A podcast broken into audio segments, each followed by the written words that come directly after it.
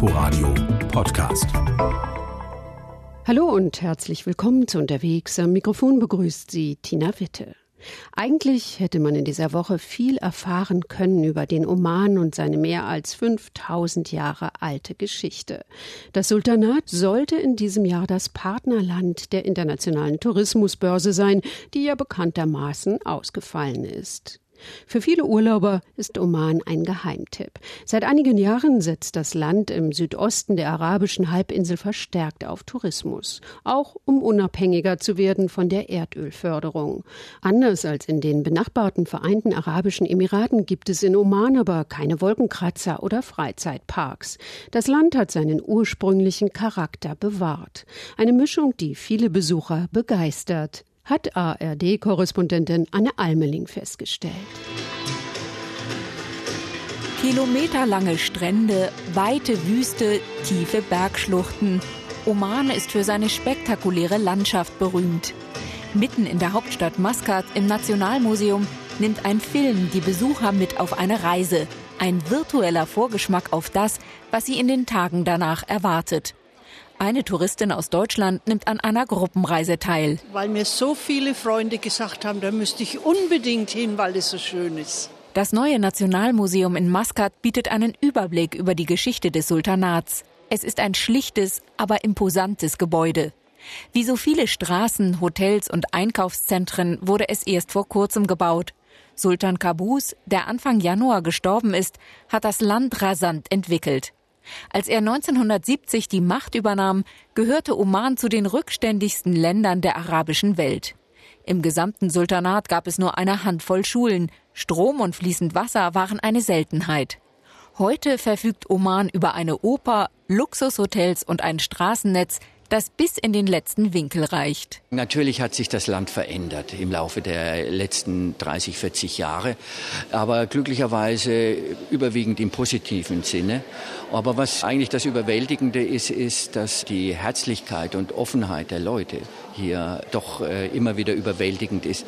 Wenn man andere Länder außen herum kennt, wie den Jemen zum Beispiel oder die Emirate, das ist doch hier eine ganz andere Offenheit, als äh, wir es äh, sonst auf der arabischen Halbinsel finden.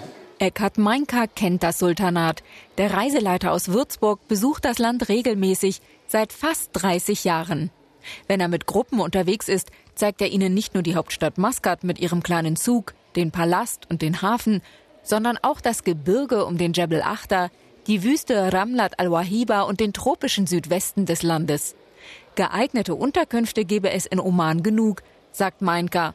Nur im Landesinneren werde es manchmal knapp. Da fehlt es noch ein bisschen an äh, guten Hotels. Also zum Beispiel im Bereich von Niswa, da gibt es eigentlich nur ein vernünftiges Hotel.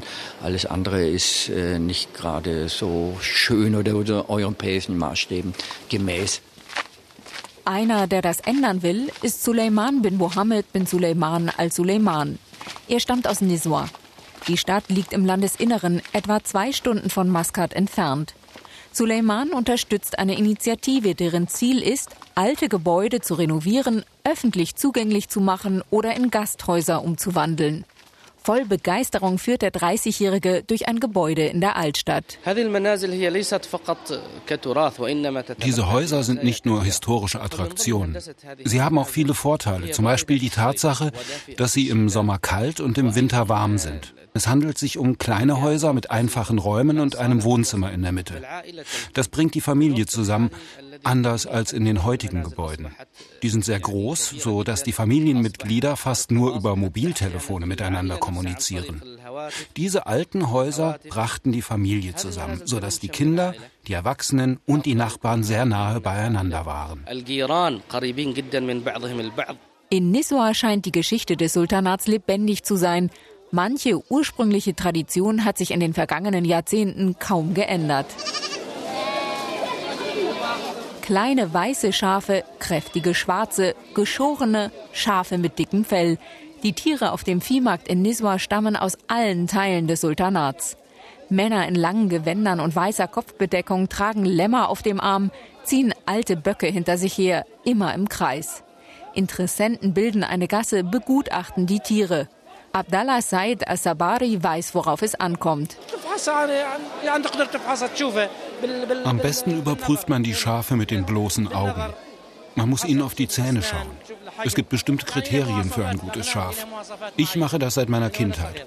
Seitdem komme ich regelmäßig zum Markt. Jede Woche.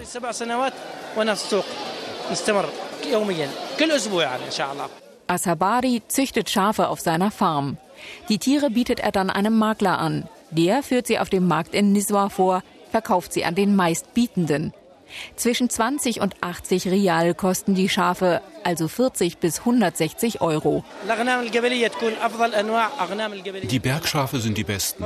Wir haben hier mehrere Sorten. Von den Beduinen die Bergschafe, aber auch Schafe aus Salala. Viele Arten. Manche sind importiert, aber die besten Schafe kommen vom Jebel Achda.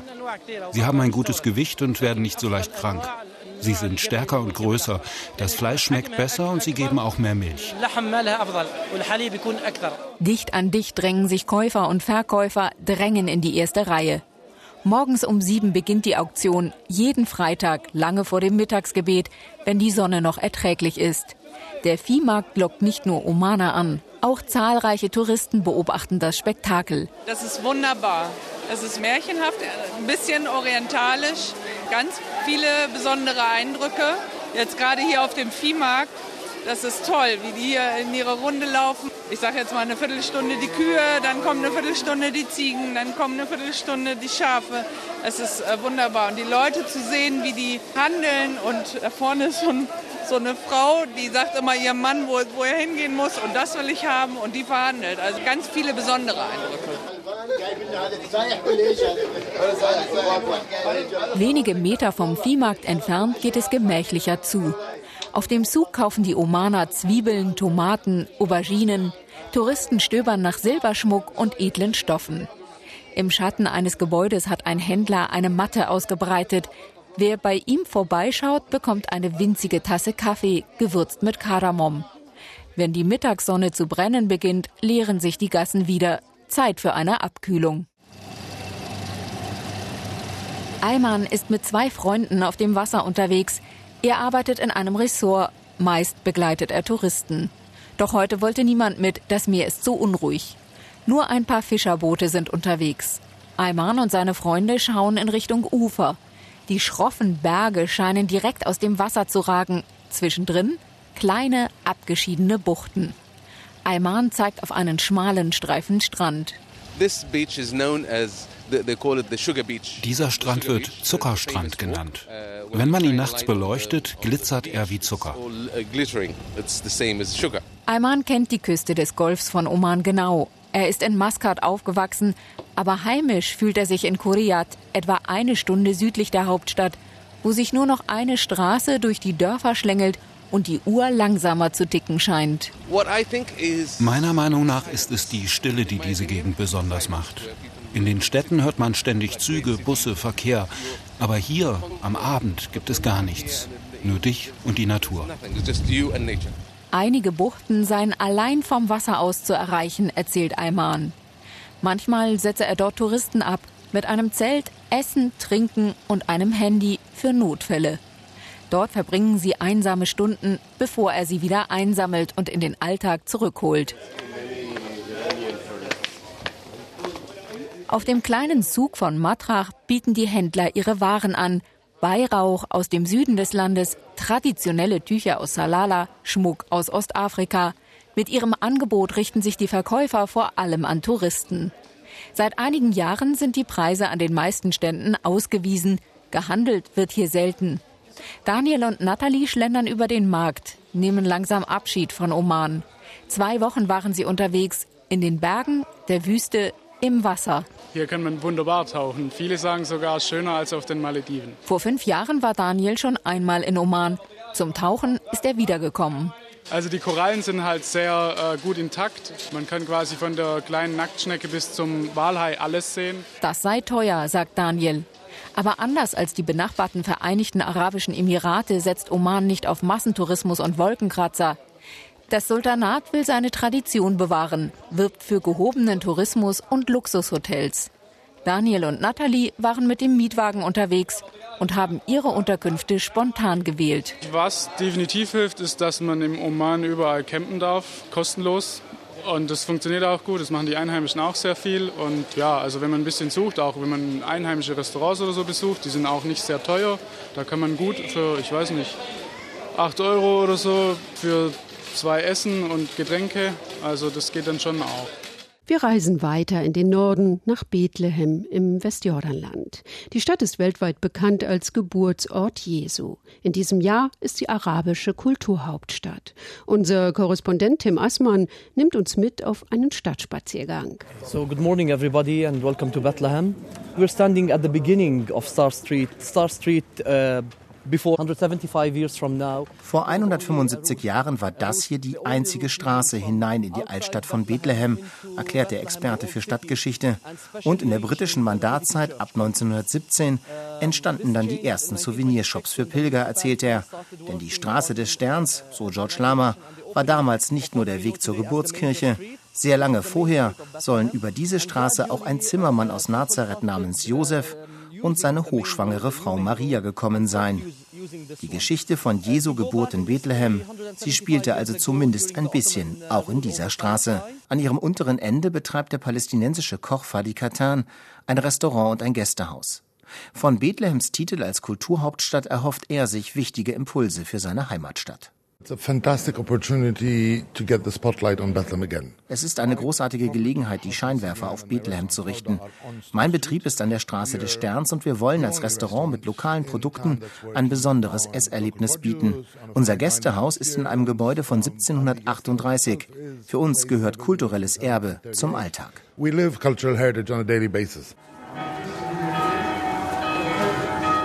Für Bethlehem galt lange, der typische Tourist ist christlicher Pilger, er will nur die Geburtskirche sehen und er übernachtet nicht in der Stadt, ist meist nur wenige Stunden da.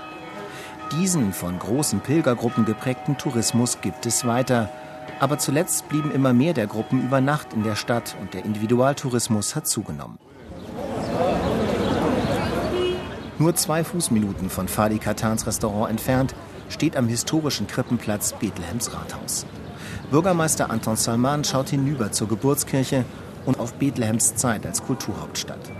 Groß gefeiert werden soll dann am 1. April. Unsere Kultur ist eine von Freude, Hoffnung und Frieden, sagt Salman.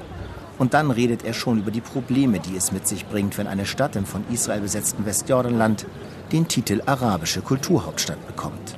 There is Arab countries Israel will not allow es gibt arabische Staaten, deren Delegationen Israel die Einreise nach Palästina nicht erlauben wird. Das ist eines unserer Probleme. Die Alternative ist, dass wir uns aufmachen und zu ihnen gehen. Sehr konkret wirken diese Tourneepläne des Bürgermeisters noch nicht. Da ist der Fotograf Elias Halabi viel weiter.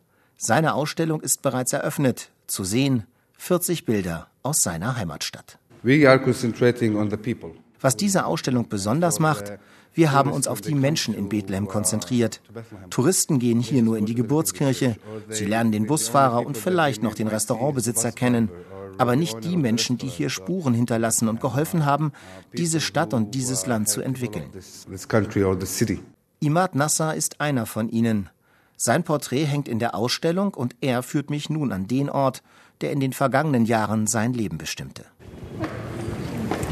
Pilger gehen durch die Geburtskirche, bewundern die Mosaike am Boden und an den Wänden und die bunten Malereien an den Säulen im Hauptschiff der Kirche.